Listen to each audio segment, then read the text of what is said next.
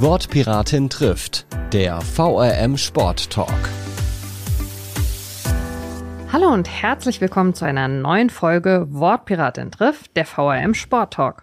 Es ist jetzt die zweite Folge der schon dritten Staffel und ich freue mich sehr, dass ihr alle wieder dabei seid. Und ähm, außerdem äh, freue ich mich, äh, dass ich heute Christoph Eichler hier habe vom äh, TC Pulpo. Hallo Christoph, schön, dass du da bist. Hallo, ja, freue mich auch, hier zu sein. Ja, wir haben äh, letzte Folge schon äh, über Stand-up-Paddling gesprochen. Das heißt, jetzt im Sommer äh, bewegen wir uns äh, am liebsten im Wasser, obwohl zum Zeitpunkt der Aufnahme das Wasser hauptsächlich äh, vom Himmel kommt. Ähm, vielleicht mal als Einstiegsfrage, was sind denn die Voraussetzungen, wenn jemand bei euch einen Kurs absolvieren möchte? Was muss die Person denn mitbringen? Vielleicht auch so in Sachen medizinische Eignung. Medizinische Eignung ist natürlich fürs Tauchen ganz, ganz wichtig, weil äh, ohne eine äh, tauchmedizinische Untersuchung, ein Zertifikat, äh, läuft da leider gar nichts. Dann bleibt man beim Schnorcheln dabei. Mhm. Aber das sind dann so Sachen wie ähm, die Trommelfälle zu untersuchen, die Lungengesundheit zu untersuchen. Äh, je nach Alter ist dann auch mal ein Belastungs-EKG dabei. Mhm. Und je nach Alter ist es halt dann bis 16 Jahre jährlich zu machen, ab 40 auch wieder äh, alle Jahre ein Zertifikat anzubringen. Mhm. Und dazwischen sind es drei Jahre. Ah, okay. Das heißt, äh, das ist tatsächlich was, was regelmäßig kontrolliert werden muss, ob das alles noch so funktioniert. Das ist nicht was, was man vielleicht auch selber merken würde, wenn man schon so ein bisschen länger dabei ist? Nicht unbedingt. Mhm. Also es ist ja doch eine richtige Untersuchung, privatärztliche in Anführungszeichen, also keine Kassenleistung. Äh, aber es ist notwendig damit da auch keine Unfälle passieren. Und vor allen Dingen ist es bei uns, wir sind ja im Verband Deutscher Sporttaucher mhm.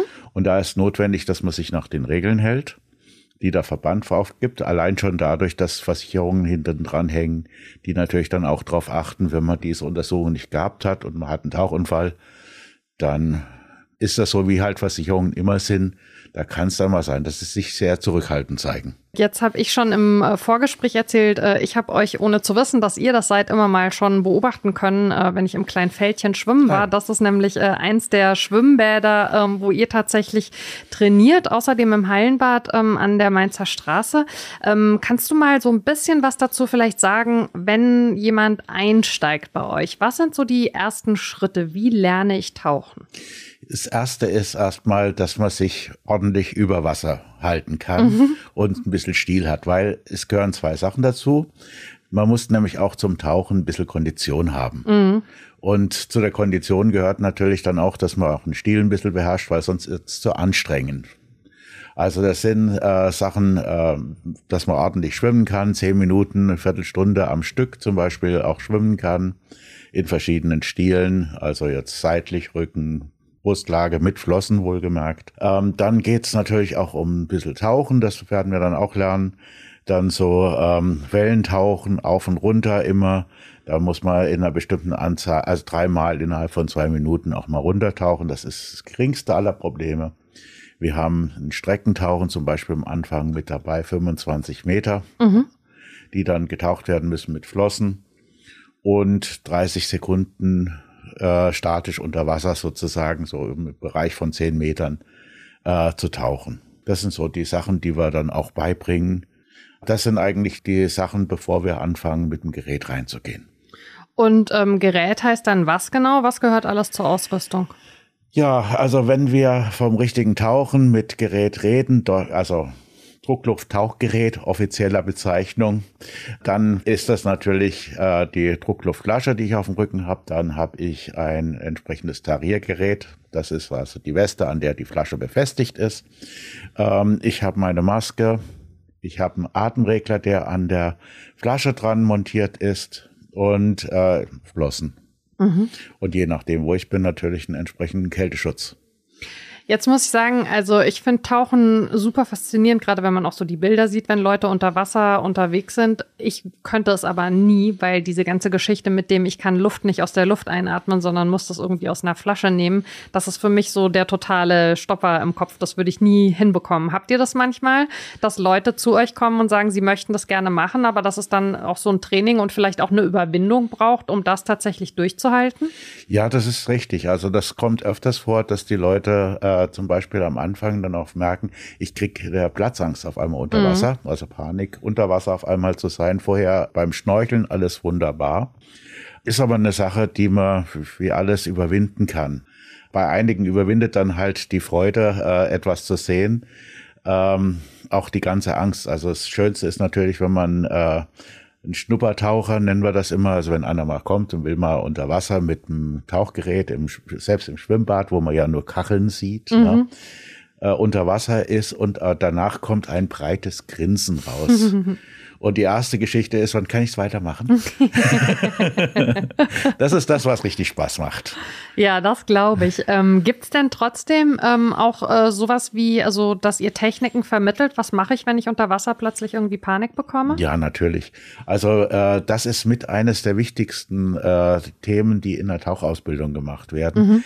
Routinen äh, zu haben, und Routine überhaupt selbst zu haben, also alles geübt und bestimmte Fähigkeiten zu haben, das fängt an, dass man eine Maske abnimmt, wieder aufnimmt, unter Wasser ausbläst, weil so eine Maske kann immer wieder mal volllaufen, dass wir auch Tauchen ohne Maske machen, der Wasser-Nas-Reflex, also die Babys zum Beispiel bis sechs Monaten, die können den sofort und mhm. danach müssen wir das alles wieder lernen, dass wir unter Wasser atmen können mit einer offenen Nase, ohne dass Wasser in die Nase rein und rauskommt zum Beispiel.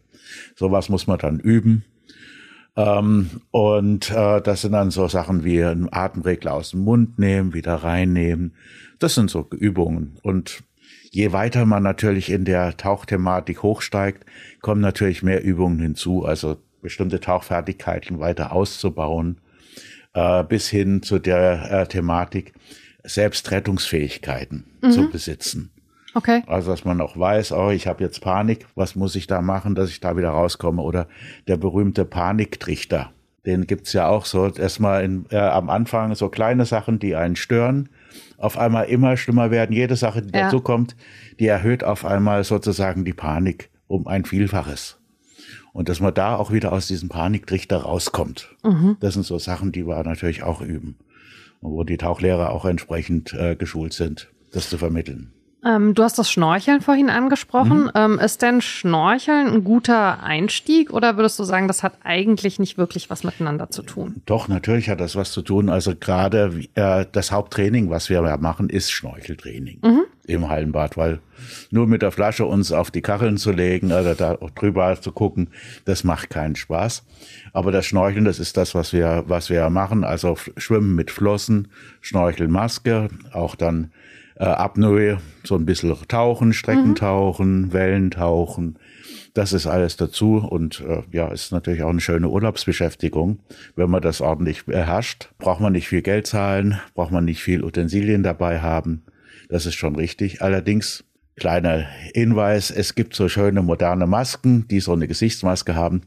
Die würde ich nie nehmen, weil viel zu gefährlich. Okay. Woran das, liegt das? Die sehen schön aus, aber sie sind einfach gefährlich, weil die sind sehr festgemacht am mhm. Gesicht. Da hat man die Nase und den Mund in der Maske alles drin. Und wenn da irgendwas passiert mit Panik, dann kann das tödlich enden. Okay, ja. ähm, gut, äh, wichtiger Hinweis. Ähm, wir haben schon gesagt, ihr trainiert äh, im kleinen Feldchen mhm. und aber auch äh, im Hallenbad an der Mainzer Straße. Ähm, ihr trainiert aber auch also richtig Outdoor äh, im See. Ähm, was ist daran wichtig, dass man eben auch in Gewässer reingeht? Also Gewässer im See ist ja das wirklich richtige Tauchen, wo wir dann auch wirklich die Ausbildung machen. Alles andere ist die Vorbereitung mhm. im, im Schwimmbad, da üben wir bestimmte Grundfertigkeiten und bereiten auf das Tauchen im See oder im Meer dann später äh, auch vor. Der Unterschied ist natürlich zum einen, ich kann was sehen, mhm. auch wenn die deutschen Seen natürlich nicht so das Sehenswerteste sind im Vergleich zu irgendwelchen wunderschönen warmen Weltmeeren, ob das jetzt Ägypten oder äh, Südostasien oder sowas ist, ne, oder Australien. Das ist natürlich was anderes. Es ist ein bisschen grüner, mhm. aber es gibt auch Fische, es gibt auch Pflanzen und da kann man auch was sehen. Und natürlich ist eines der Herausforderungen in deutschen Seen ist natürlich auch, dass die Seen nicht immer eine schöne Sicht haben. Mhm. Die können also auch mal ganz schlechte Sicht haben, wenn ein Gewitter ist oder ähm, allgemein halt. Wobei man im kleinen Feldchen manchmal ja auch ein paar Entenfüße sehen kann, weil ab und zu sind da die Enten in dem äh, Springerbecken tatsächlich unterwegs. Ja, ähm. genau. Und immer äh, im kleinen Feldchen äh, kann man auch kurz vor der Sommerpause dann auch immer ordentlich Algen sehen ja, auf okay. dem Boden. also im tiefen Trainingsbecken. ähm, du hast Gewitter gerade angesprochen. Wenn man schwimmt, muss man ja, wenn das Wetter eben umschlägt, direkt raus aus dem Wasser. Wie ist das beim Tauchen? Normalerweise ist das auch so, nur äh, man kriegt es nicht unbedingt mit. Mhm. Also gerade in, in Seen oder sowas, man geht dann nicht ins Wasser, wenn es gewittert. Aber es könnte natürlich passieren, dass man unter Wasser ist, mal eine Dreiviertelstunde, eine Stunde und ähm, dann kommt man näher nach oben und dann sieht man, dass äh, sehr große Wassertropfen zum Beispiel auf äh, die Oberfläche gehen oder mhm. man merkt das auch, dass auf einmal die Helligkeit deutlich runtergeht. Okay. Dass auf einmal richtig dunkel wird ja. unter Wasser. Und dann muss man schon schauen, dass man rauskommt? Nee, nicht unbedingt. Unter Wasser ist ja alles in Ordnung soweit. Auch ja. interessant. ja, man wird nicht nass, aber nicht mehr nass. Genau. Man wird nicht nasser, als man ohnehin schon ist. Genau. Das ist auch das Schöne beim Schwimmen. Ähm, du hast gerade schon angesprochen, ähm, äh, das Thema Sporttauchen eben. Ähm, was äh, sind denn äh, Wettbewerbe, die beim Tauchen tatsächlich unternommen werden? Äh, da gibt es einige Wettbewerbe. Also das eine, äh, es gibt Orientierungstauchen. Mhm. Also das heißt, da bekommen die Leute einen Kurs vorgegeben, den sie abtauchen müssen. Gibt's auch nicht dann so eine Flasche auf dem Rücken, sondern da hat man die Flasche vorne in den Händen drin. Da ist ein Kompass drauf, da ist der Kurs drauf beschrieben. Und dann muss da sowas gemacht werden. Äh, es gibt dann auch äh, entsprechende Flossenschwimmwettkämpfe, wo es dann darum geht, entweder mit Flossen schwimmen oder auch Streckentauchen über bestimmte Zeiten zu machen. Also das ist das Finn Swimming heißt das international. Mhm. Die äh, sind jetzt nicht olympisch, aber bei doch einigen äh, größeren Veranstaltungen werden die auch gemacht. Es gibt auch Weltmeisterschaften dafür, wobei es auch ein paar sehr gute Deutsche gibt, die da in der Weltspitze mitmachen. Ja, dann gibt's die Tauchdisziplinen, dass man statisch zum Beispiel eine möglichst lange Zeit die Luft anhält. Dann gibt's die Tieftauchthematiken und Streckentauchthematiken, die weltweit sind. Da ist also unser Weltverband, die CEMAS, mhm. sehr äh, führend. Allerdings jetzt wir als Verein, wir machen das nur sehr, sehr nebenbei. Mhm. Also man kann über den Hessischen Tauchsportverband, da gibt es eine Apnoe-Gruppe, dann sich auch diese äh, Kurse erholen. Da geht es dann auch mit Yoga, äh, dass man da entsprechend sich auch mhm. selbst beruhigen kann und so Sachen. Da gibt es die Kurse dafür. Aber wir sind da jetzt äh, nicht so. Da gibt es einen anderen Verein, den Tauchclub Wiesbaden. Mhm. Die machen äh, die ja, Wiesbadener Meisterschaften, den Rhein-Main-Cup, gerade in diesen Disziplinen des Apnoe-Tauchens. Und wie bist du eigentlich mal selber zum Tauchen gekommen?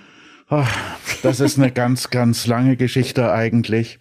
Äh, ich bin schon als Kind immer wahnsinnig viel geschnorchelt. Mhm und äh, war sehr viel in Urlauben immer dabei, aber ähm, irgendwie nie zum Tauchen gekommen. Das war ein Traum also meine Generation, ich bin ja doch nicht mehr ganz so knackfrisch, äh, die hatten Hans Hass die Filme noch und die ähm, Jacques Cousteau-Filme erlebt. Das war ein Traum, sowas dann zu sehen. Mhm.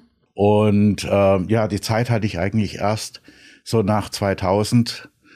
Da bin ich dann mit den Urlauben dann drauf gekommen und habe dann festgestellt gehabt, also, dass ich das auch noch ein bisschen hier im Club noch mit weitermachen möchte.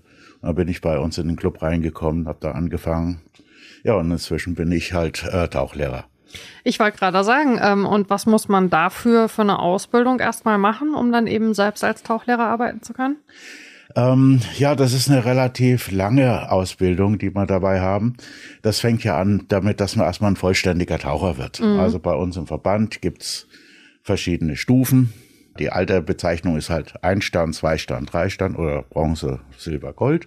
Das heißt, vom qualifizierten Mittaucher zum selbstständigen Taucher, mhm. also der auf sich selbst in Anführungszeichen aufpassen kann, was aber trotzdem heißt, wir tauchen nie alleine, mhm.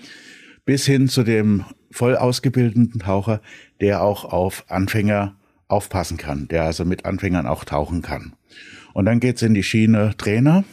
Wenn wir jetzt nicht den kommerziellen Bereich, sondern den Vereinsbereich nehmen, mhm. geht's in die Trainerschiene rein. Ähm, dann ist die nächste Stufe nach dem Trainer dann der Tauchlehrer ein Stern, zwei Stern oder gegebenenfalls auch drei und vier Stern. Wobei also der Einstern ist dann für die Anfängerausbildung, der mhm. Zweistern ist für die äh, weitere Ausbildung. Drei Stern-Tauchlehrer bilden die Tauchlehrer aus. Und vier Sterne, das sind dann Verbandssterne. Das heißt, das sind dann die Leute, die die Tauchlehrerausbildungen planen, organisieren, also Landestauchlehrer, ähm, Ausbildungsleiter, Bundesausbildungsleiter etc. Was kommen denn für euch klassischerweise für Leute zum Verein, äh, um tauchen zu lernen? Sind das eher Jüngere? Ist das ganz gemischt vom Alter? Sind das Leute, die so Urlaubsschnorcheln wollen? Oder gibt es da wirklich ein großes Interesse auch am Sporttauchen? Was ist so klassisch? Ja, also oft kommen sie zu wegen Sporttauchen überhaupt, mhm. dass sie einen äh, Sporttauchschein machen wollen. Wir haben aber, also das, darum geht es hauptsächlich dann auch mit Gerät, das zu lernen. Ähm, interessanterweise ist gerade bei uns der Anteil der Jugendlichen äh, 25 Prozent, mhm. also der Kinder und Jugendlichen, muss man sagen. Wir haben eine sehr große Jugendabteilung dabei. Da fangen die Kinder schon sehr früh an und bringen teilweise ihre Eltern mit. Mhm. Also nicht umgekehrt häufig. Dass die Kinder sagen, ich will das und dann kommen die Eltern auch auf den Geschmack, weil sie das dann sehen. Ne? Mhm. Und ähm, ja, es gibt, ist unterschiedlich. Es gibt also äh, wie in vielen Vereinen haben wir natürlich so ein kleines Mittelbauloch. Mhm. Also die Leute, die halt äh, gerade am Studieren sind oder ihren Beruf anfangen, die haben meistens nicht so die Zeit und auch vielleicht nicht das Geld, äh, sich so mit Sporttauchen zu beschäftigen, weil das hat ja auch mit Urlauben zu tun. Äh, gerade wenn man eine junge Familie zum Beispiel auch gründet. Ja. Also das heißt, wir haben einen relativ jungen Bereich.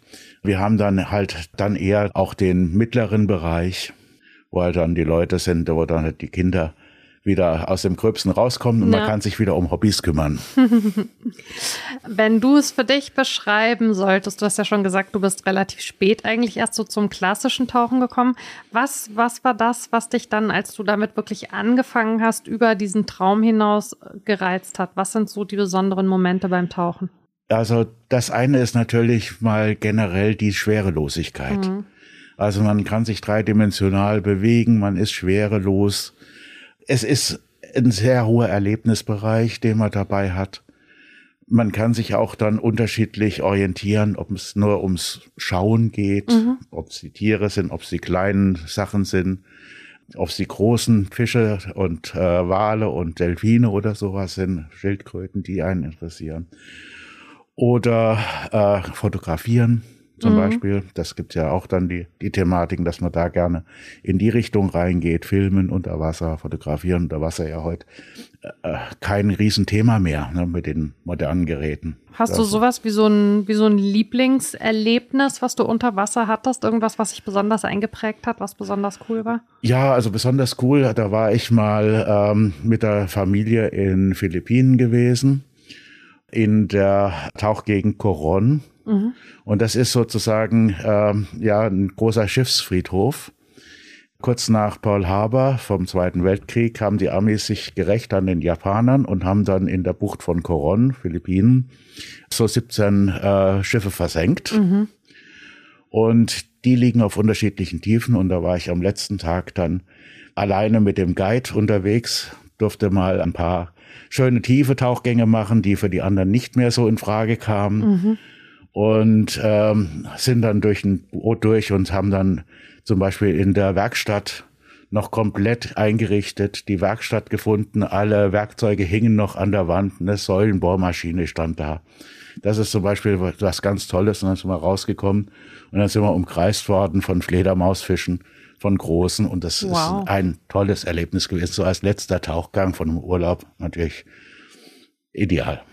Ja, klingt äh, sehr, sehr beeindruckend. Und ähm, du hast äh, vorhin schon gesagt, mittlerweile äh, haben eure Jungs nicht mehr so viel Zeit fürs Tauchen. Aber wenn du äh, so zurückdenkst äh, an, an die Taucherlebnisse, die ihr auch zusammen hattet, was hat das für dich für eine Bedeutung, dass du die beiden mit dieser Leidenschaft anstecken konntest? Ist schon wichtig. Also wenn, äh, wenn man gerade dann sieht, äh, den Kindern macht es auch Spaß und äh, ja, es ist eine Begeisterung dann auch da drin, was man erleben kann. Wobei natürlich der Anfang schwierig ist. Also ich kann mich erinnern an meinen Ältesten, als der die ersten Tauchgang hatte. Dann hat er erst mal drei, äh, drei Tage gebraucht, bis er gesagt hat, wir gehen wieder. Er musste erst mal die ganzen Eindrücke verkraften, ja. die da auf einen Schlag dann dabei waren. Das war dann schon äh, fast erschlagend für ihn. so mit acht Jahren oder sowas dann. Kann man sich gut vorstellen, ja? ja. Wenn jemand all diese Eindrücke bei euch im Verein auch mal erleben möchte, dann verlinken wir in den Show Notes, äh, wie es möglich ist, Kontakt zu euch aufzunehmen und bei euch mal äh, im Training vorbeizuschauen. Die Trainingszeiten sind ähm, auch auf der Homepage verlinkt. Ein Thema würde ich zum Schluss gerne noch ansprechen und zwar gibt es bei euch ja auch die Möglichkeit zum Unterwasser-Rugby. Was hat es denn damit auf sich? Ja, Unterwasser-Rugby, das ist so was ähnliches wie Wasserball, nur halt unter Wasser. Das heißt, äh, wirklich 3D auf Ebenen, auf denen man sich bewegt. Das sind zwei, ja, wie Papierkörbe, die unter Wasser festgemacht worden sind. Okay. Also aus den früheren Zeiten kennt man es vielleicht noch diese Pausen-Drahtkörbe, mhm. Papierkörbe, ah, ja. sowas. Die sind da festgemacht auf dem Boden. Und dann haben wir einen Ball, der ist halt mit Salzwasser gefüllt, dass er unter Wasser bleibt. Mhm. Und ähm, ja, das sind zwei Mannschaften, die halt gegeneinander spielen. Und wie der Name Rugby schon sagt, halt ein körperbetonter Sport. Und da geht es darum, den Ball dann in den gegnerischen Korb zu platzieren. Der Schiedsrichter ist dann mit einer Tauchflasche unter Wasser und hat einen Knopf, um zum Beispiel mit einer Hupe dann äh, entsprechend die Spielunterbrechung oder die Fouls anzuzeigen. Und ist wahrscheinlich, hast du ja gerade schon gesagt, äh, Rugby ist sehr körperbetont, aber die Stöße sind wahrscheinlich unter Wasser ein bisschen besser abzufedern als an Land. Ja, trotz alledem ist die Ausstattung halt wie beim äh, äh, Wasserball. Also mhm. es gibt die Kappen, die einen Ohrenschutz äh, darstellen. Und für die anderen empfindlichen Weichteile gibt's auch Schutz, die man in die Badehosen oder Badeanzüge stellt. Was übrigens auch zu sagen ist, es ist ein Sport, der äh, gemischt betrieben wird. Mhm. Also das heißt, die Mannschaften werden auch von Frauen verstärkt. Mhm, sehr schön. Ja. Das äh, ist eine gute Info und überhaupt ist Tauchen natürlich äh, offen äh, mit äh, so den äh, Einschränkungen, wenn gesundheitlich irgendwas nicht funktionieren sollte, für äh, alle, die sich äh, für diesen Sport interessieren. Deswegen nochmal der Hinweis, wir packen alle Infos zum Verein und wie ihr Kontakt aufnehmen könnt in die Show Notes. Ich danke dir ganz, ganz herzlich für die Einblicke in deinen Sport. Es hat großen Spaß gemacht, war sehr spannend. Ich bedanke mich, dass ich das vermitteln konnte. Super gerne. Und ähm, euch, liebe HörerInnen, äh, auch ein großes Dankeschön für die Begleitung des Podcasts. Äh, ihr könnt euch wie immer gerne bei mir melden, wenn ihr sagt, hey, stell doch noch mal diesen Sport vor oder ich betreibe einen coolen Sport, über den würde ich vielleicht auch gerne mal mit dir sprechen. Schreibt mir an wortpiratin.marapfeifer.de und wenn ihr mir eine kleine Freude machen wollt, dann könnt ihr den Podcast gerne bewerten und Sternchen hinterlassen auf der Plattform eures Vertrauens. Das hilft ihm zu ein bisschen mehr Sichtbarkeit. Ganz lieben Dank und wir hören uns in zwei Wochen wieder. Ciao! Wortpiratin trifft ist eine Produktion der VRM von Allgemeiner Zeitung, Wiesbadener Kurier, Echo Online und Mittelhessen.de. Redaktion Mara Pfeiffer. Produktion Mike Dornhöfer. Ihr erreicht uns per Mail an audio.vrm.de.